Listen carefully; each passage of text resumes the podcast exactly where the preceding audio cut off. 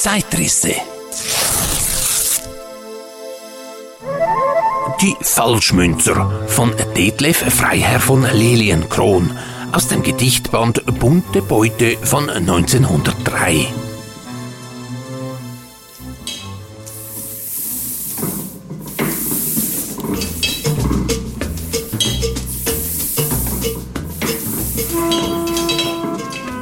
Alles fertig, nichts vergessen, spricht der Alte zu dem Jungen. Der kommt wie ein Luchs gesprungen. Nimm die Lupe, sieh die Scheine, Zwillingsbrüder, echt ich meine, täuschend ähnlich und solid, findest keinen Unterschied. Spricht er weiter dann zum Alten. Einen blauen gib mir heute, denn ich kenne dumme Leute, die ohne Ahnung wechseln, weiß die Sache gut zu drechseln. Hulda schmollt, doch zeig ich Gold, ist mir meine Hulda hold. Spricht der Alte zu dem Jungen. Dummer Bengel, wirst du schweigen, sonst will ich den Stock dir zeigen. Du besäufst dich, Lause Peter, protze, dein Trinkgeld wird Verräter. Warte auf den Kavalier, es dämmert, ist er hier. Der versteht es, Geld zu wechseln, der versteht es wie die Grafen, macht die Rothschilds selbst zu Schafen. Der bringt gutes Geld in Haufen, können dann die Welt uns kaufen, wechselt wie ein Herr Baron, kennt das Leben, hat ihm schon. Das, was mir die Teilung einträgt, alles geb ich meinen Kindern, kein Gericht kann's je verhindern, denn ich trag's ins Bankgebäude, das ist meine einzige Freude. Werd ich mal gefasst, nun gut, hab gesorgt für meine Brut klingt ein Ministrantenglöckchen. Kling, kling. Das geheime Zeichen. Gleich wird sanft die Türe weichen.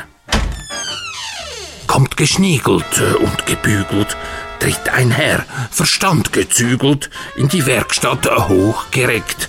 Eh, Monocle und Glas Sekt.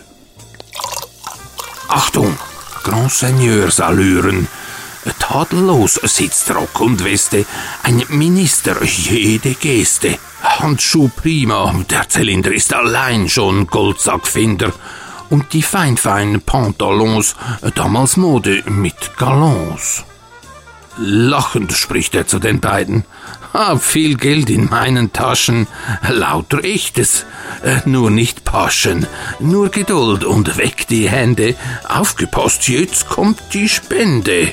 Ich die Hälfte mit Verlaub, ihr zwei Viertel nehmt den Raub.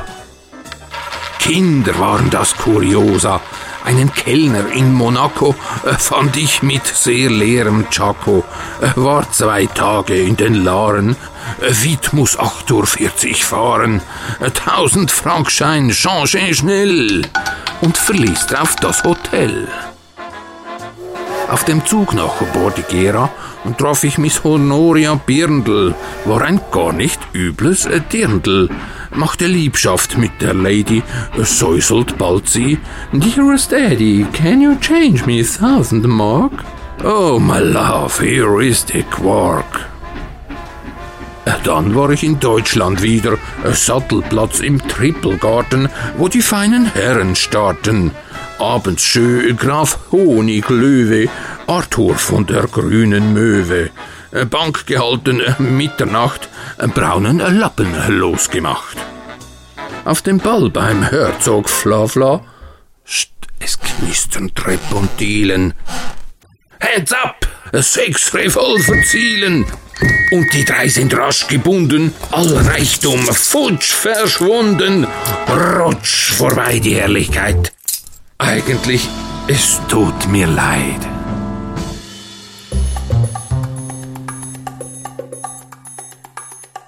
Der Verfasser dieser wunderschönen romantischen Räuberballade, der deutsche Lyriker Detlef Freiherr von Lilienkron, hatte wie die hier von ihm geschilderten Protagonisten ebenfalls so seine Probleme mit dem lieben Geld.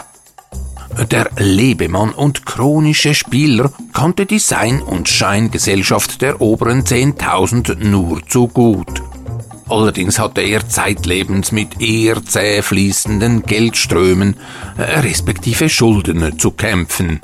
Erst ein paar Jahre vor seinem Tod 1909 erhielt er aus der Hand von Kaiser Wilhelm II. ein jährliches Ehrengehalt von 2000 Goldmark, womit sich die finanzielle Schieflage allmählich wieder ins Lot bringen ließ.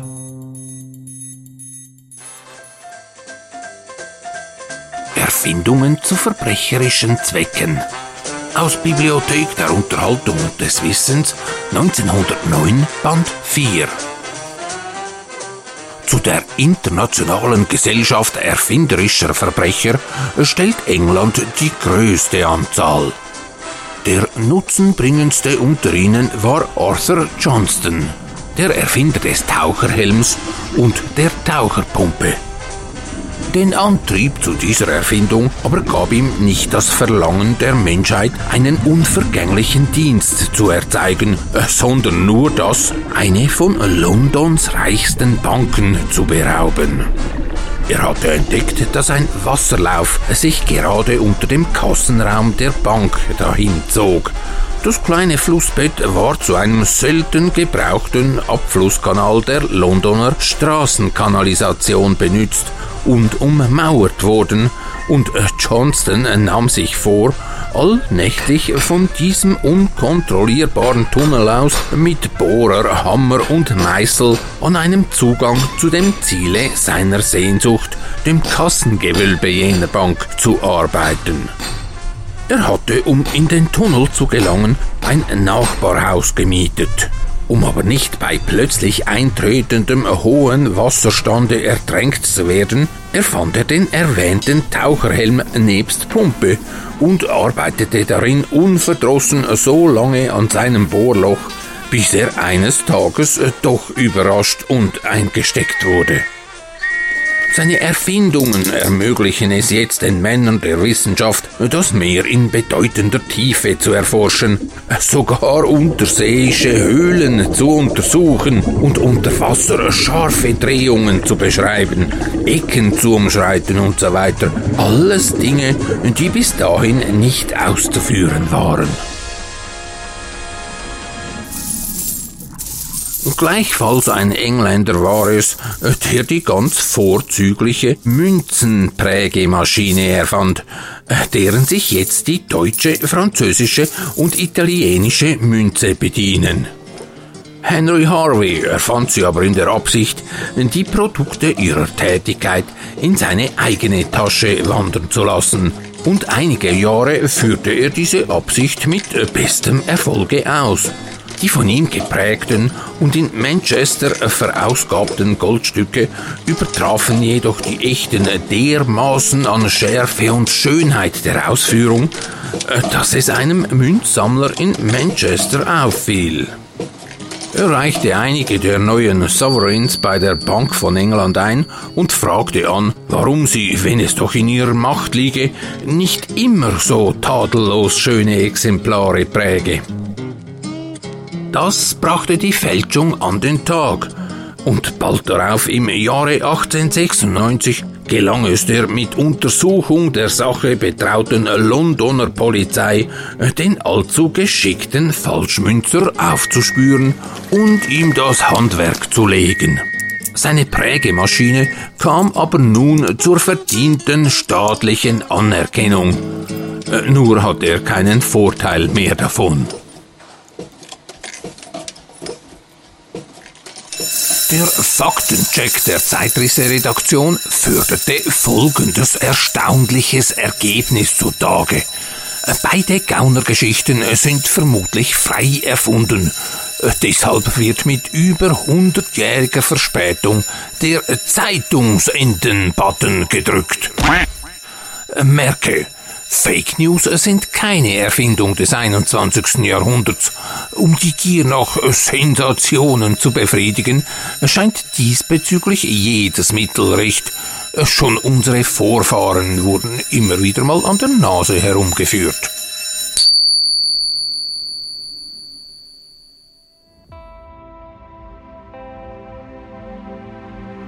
Erlebnisse aus dem Alltag eines reisenden Kaffeeverkäufers. Kapitel 4 Selbstmord an Bord. Der letzte Einsatz beim Brockenhaus in Wieler wurde ja bereits durch ein kleines Malheur begleitet. An diesem Mittwoch stehe ich bei einem anderen Brocki derselben Kette, dem Heilsame Brocki Wetzikon.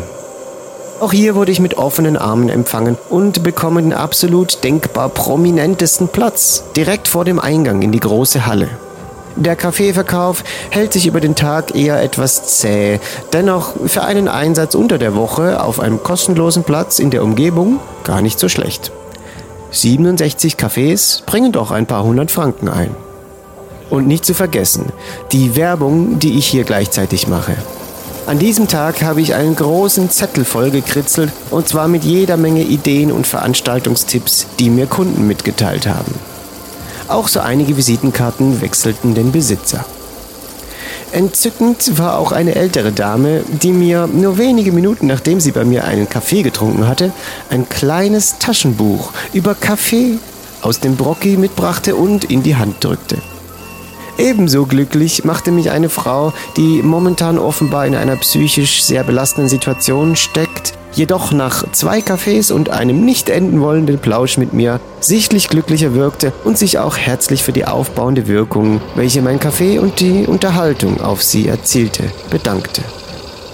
Auch mein treuer Gefährte Beat Hofer, Don Guelle und damit auch der Macher der Zeitrisse war meinem kleinen Facebook-Post gefolgt, schwang sich auf seinen Drahtesel und besuchte mich mal wieder bei der Arbeit. Und dann kam die große Überraschung. Gabi Tremp, eine liebe Freundin aus der Steampunk-Szene, hat sich extra in Schale geworfen und den Weg aus dem Aargau ins Zürich-Oberland gefunden. Mit ihr hatte ich definitiv nicht gerechnet. Und auf einmal stand sie da und, und hat mir noch bis zur Abfahrt beste Gesellschaft geleistet. Und direkt miterlebt, wenn etwas schief geht. Plötzlich erblicke ich Seltsames. Im Kaffeeglas, wo sonst nur gemahlenes Kaffeepulver vom Mühlenförderband landet, fanden sich Gegenstände, die da nicht hingehören. Ich traute meinen Augen kaum. Eine Messingschraube, ein Stück schwarzen und offenbar abgebrochenen Kunststoffes und einige ganze Kaffeebohnen lagen dort. Sofort stellte ich die Maschine ab. Oh nein, offenbar hat sich die Mühle selbst zermahlen. Und ich wollte eigentlich noch die letzten zweieinhalb Stunden Kaffee verkaufen. Gut, immerhin habe ich gut ein Liter in der Thermoskanne. Schnell wurde mir klar, dass dies etwas Ernsteres war und nicht vor Ort mal schnell geflickt werden konnte. Morgen also kein Büro, sondern eher Werkstatttag. Entgegen meiner Vermutung, dass zu Feierabendzeiten mehr Besucher ins Brocki kommen würden, konnte ich mit dem vorproduzierten Kaffee noch all die Kunden versorgen, die bis zur Schließung des Ladens um 18.30 Uhr ankamen.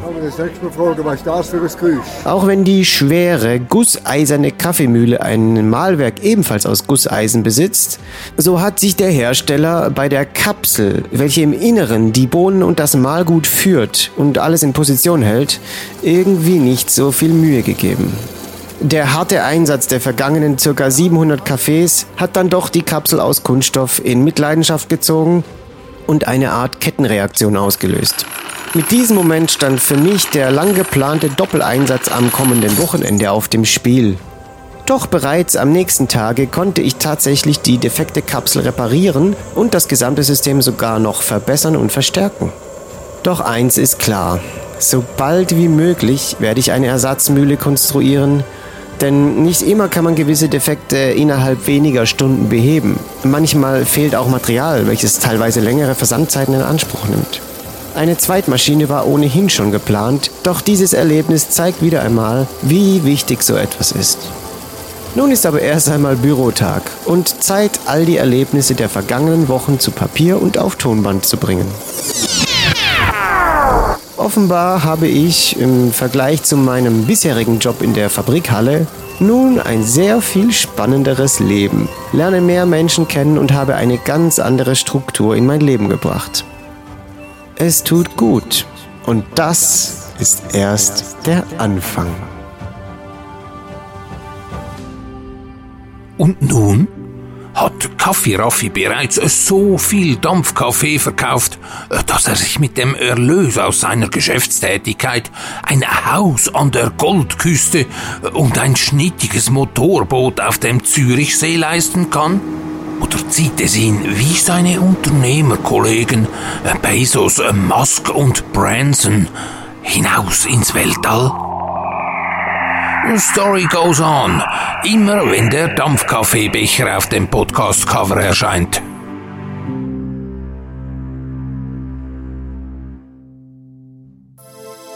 Zeitrisse. Die Falschmünzer von Detlef Freiherr von Lilienkron und weitere zwielichtige Gestalten aus der Unterwelt. Die Zeitrisse sind fast überall erhältlich, wo es Podcasts gibt. Bei Spotify, Apple, Deezer etc., bei YouTube und bei Tonquelle Hofer.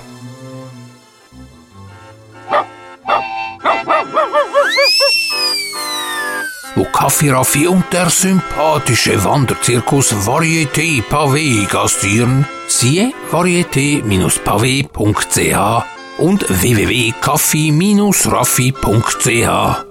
Raffi mit PH.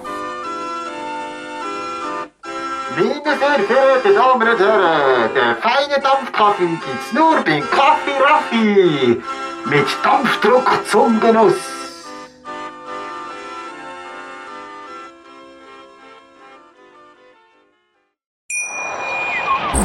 Schatz, ich bin neu verliebt. Was? Drüben. Das ist er. Aber das ist ein Auto. Ja, eben. Mit ihm habe ich alles richtig gemacht. Wunschauto einfach kaufen, verkaufen oder leasen. Bei Autoscout24. Alles richtig gemacht.